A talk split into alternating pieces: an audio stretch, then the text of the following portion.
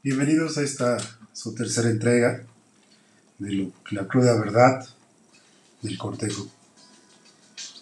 Híjole, en esta época de mi vida, lo que es de los 16 a los 18 años, vaya época.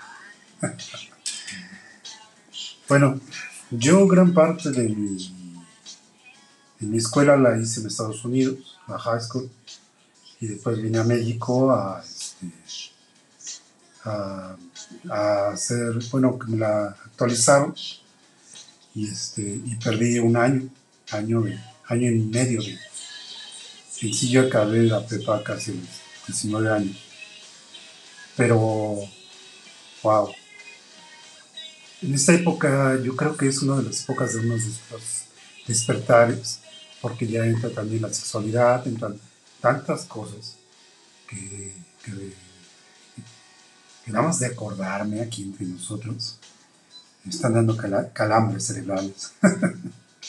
Pero bueno, este, en esta época yo creo que la mujer, la parte contraria este, de nosotros los hombres, despierta. Y ya, no busca el amor, el hombre que le lleve flores y que le lleve. Yo creo claro que les encanta, ¿no? Pero ya no les gusta el amor empalagoso.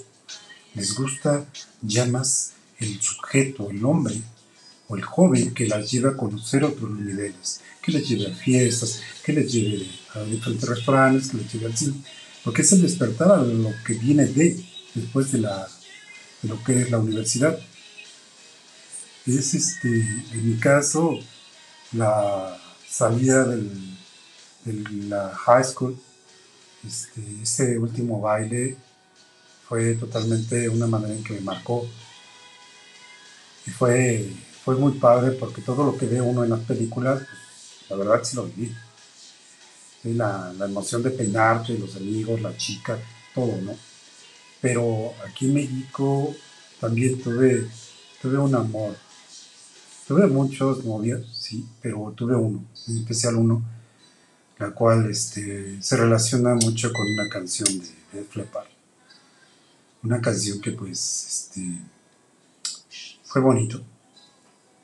Yo en este tiempo me, fui, me hice muy fan de estos grupos, de Metallica, de, de Flepar y Aerosmith, Queen, porque eran, yo creo que eran sus inicios, ¿no? Con Sun Rose. Este, pero yo, yo recuerdo mucho que en estas épocas veníamos mucho los hombres rebeldes, ¿no? Los que utilizábamos las chaquetas de cuero, las, este, las chamarras de mezclilla y todas estas cuestiones que usábamos para, para podernos distinguir, ¿no? Y no sé, eran, eran épocas muy diferentes de las que hoy vivimos.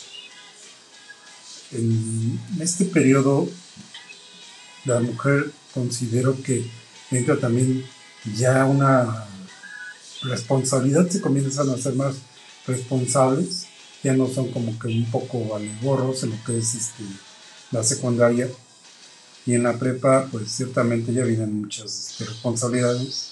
Yo ya tenía muchas compañeras que trabajaban y pues ya ganaban su propio dinero. Y, este, y ciertamente este tipo de chavas era más difícil de cortejarlas que a las hijas de papi. Porque este, pues estas chicas ya no era tan fácil de cortejar.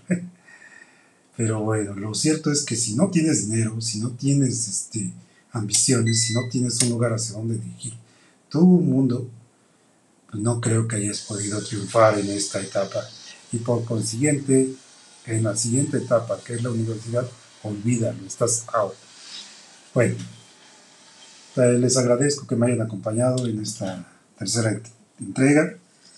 Los, este, los veo mañana en la- para la cuarta entrega de este, de este podcast. Tengan excelente tarde. Cuídense.